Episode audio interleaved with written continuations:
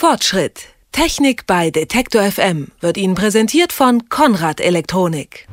Egal ob Hobby oder Leidenschaft, Klavierspielen ist in aller Regel etwas für die etwas besser Betuchten. Zum einen ist ein Klavier nicht ganz billig zu haben, zum anderen bietet es sich an, zum Üben ein eigenes Häuschen zu haben, denn die Nachbarn bekommen unweigerlich etwas davon mit.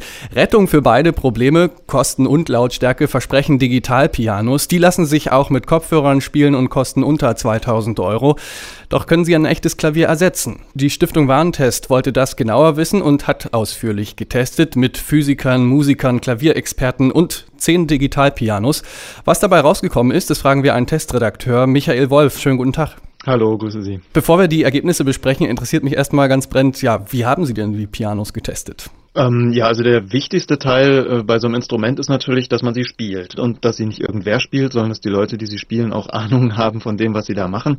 Ähm, also diesen praktischen Teil des Tests haben in, in diesem Fall äh, neun ausgebildete Pianisten gemacht, die also auch mit ihrer eigenen Literatur, mit den Stücken, äh, die sie gerne selber, von denen sie selber meinten, damit finde ich am meisten raus, wenn ich das darauf spiele, auf diesem Instrument, diese Instrumente in Ruhe gespielt haben und die haben also dabei sowohl den äh, Klang als auch vor allem die Spiel Spielbarkeit äh, äh, dieser Instrumente getestet. Und darüber hinaus gab es dann aber auch noch Labortests, äh, Messungen und all diese Dinge. Aber im Vordergrund steht natürlich in diesem Fall der Praxistest. Dann wollen wir uns die zwei Aspekte mal genauer anschauen, also den Klang und die Spielbarkeit. Vielleicht erstmal zum Klang. Ähm, können Digitalpianos da mit den echten Klavieren mithalten? Ja, sie geben sich zumindest große Mühe, sowohl beim Klang als auch bei der Spielbarkeit die akustischen Vorbilder zu äh, imitieren. Bei dem Klang merkt man bei allen Instrumenten einen deutlichen Unterschied, ähm, ob man die jetzt über die eingebauten Lautsprecher oder über Kopfhörer abhört. Also über Kopfhörer klingen die meisten Instrumente dann doch deutlich besser als über die Lautsprecher. Bei den Lautsprechern gab es bei vielen Instrumenten schon das eine oder andere auszusetzen. Die klingen dann oft ein bisschen dumpf klingen, ein bisschen unnatürlicher. Ähm, also nicht wirklich mit einem akustischen Klavier mithalten können. Ähm, aber aber immerhin vier Instrumente im Test ähm, schneiden auch beim Klang über Lautsprechern gut ab. Nun ist es ja beim analogen Klavier so, dass es auch ganz viele Nebengeräusche mitgibt. Da gibt es also Pedalen, dann schwingen manche Seiten mit, die man gar nicht anschlägt. Versuchen das diese Digitalpianos auch so ein bisschen zu imitieren? Ähm, einige Instrumente versuchen tatsächlich auch solche Effekte nachzuahmen. Ähm, also bei Roland ist es zum Beispiel bei einigen äh, so, dass ähm, wenn man äh, wenn man bestimmte Tasten ähm, gedrückt hält, ohne sie wirklich anzuschlagen und dann äh, eine ähm, harmonisch verwandte Note anschlägt, zeigt, dass dann die Seiten, die virtuellen Seiten in diesem Fall, richtig mitschwingen wie bei einem echten Klavier. Also da gibt es durchaus Versuche, auch solche Effekte äh, nachzuahmen. Das ist allerdings noch nicht unbedingt die Regel. Und wie steht es um die Bespielbarkeit? Wie gut lassen sich äh, Digital-Pianos spielen? Ich denke mal, der äh, ja, klassisch ausgebildete Pianist am Klavier, der ist ja da den Widerstand der Tasten gewöhnt, der hat da so ein Spielgefühl. Findet der das wieder bei den Digital-Pianos? Also da zeigen sich in dem Marktsegment, was wir da untersucht haben, nämlich einmal die etwas niedriger preisigen unter 1000 Euro und dann die schon etwas teureren um die um die 15, 1600 Euro ähm, enorme Unterschiede. Äh, bei manchen war das Spielgefühl wirklich überhaupt nicht befriedigend. Ein Fehler, den zum Beispiel manche machen, ist, dass alle Tasten quasi gleich gewichtet sind, obwohl bei einem realen äh, Klavier die die Tasten im Bassbereich ähm, deutlich schwergängiger sind als als im Diskant. Ähm, oder andere Probleme waren, dass sich ähm, die Tasten einfach irgendwie klapprig anfühlten oder vom vom Spielverhalten einfach nicht die Art von von Rückmeldung und Differenzierbarkeit im Spiel boten, die ein akustisches Klavier ähm, durch seine Bauform ähm, mehr oder minder in jedem Fall bietet. Äh, aber immerhin zwei Geräte im Test ähm, haben auch bei der Spielbarkeit richtig gut abgeschnitten. Das sind allerdings dann auch zwei der teuersten Geräte im Test. Das sind nämlich beide von Yamaha. Das eine kostet um die 1300 und das andere sogar über 1600 Euro. Ist dann teuer gleich gut, wenn man das sich so anhört?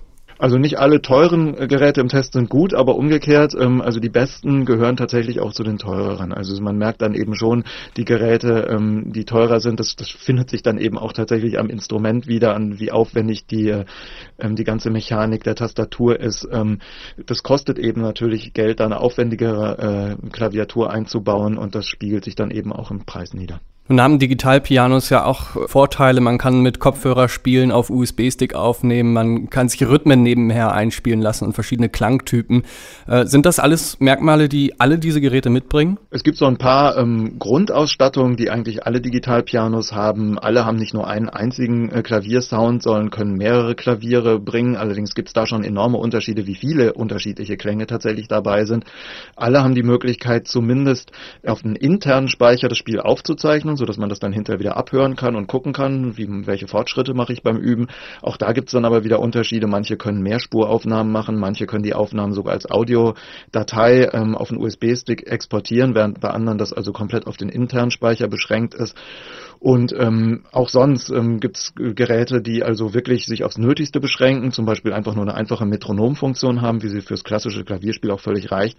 Andere haben gleich Begleitautomatiken und solche Geschichten dabei, die man eigentlich eher bei, bei Heimorgeln oder bei Keyboards erwarten würde und nicht unbedingt bei digitalen Klavieren.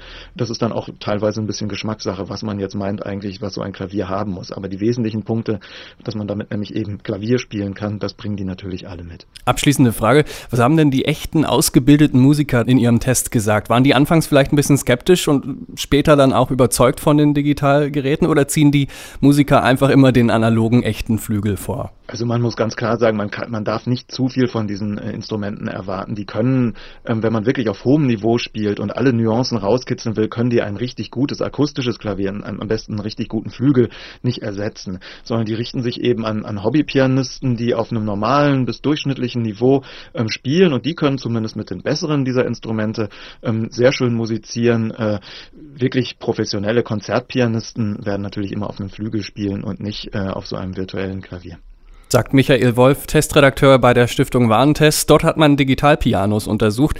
Wie gut die abgeschnitten haben, auch mit Hinblick auf Preis und Bespielbarkeit, das wollten wir heute in Fortschritt wissen. Herr Wolf, vielen Dank für das Gespräch. Sehr gern. Tschüss. Fortschritt. Technik bei Detektor FM wird Ihnen präsentiert von Konrad Elektronik.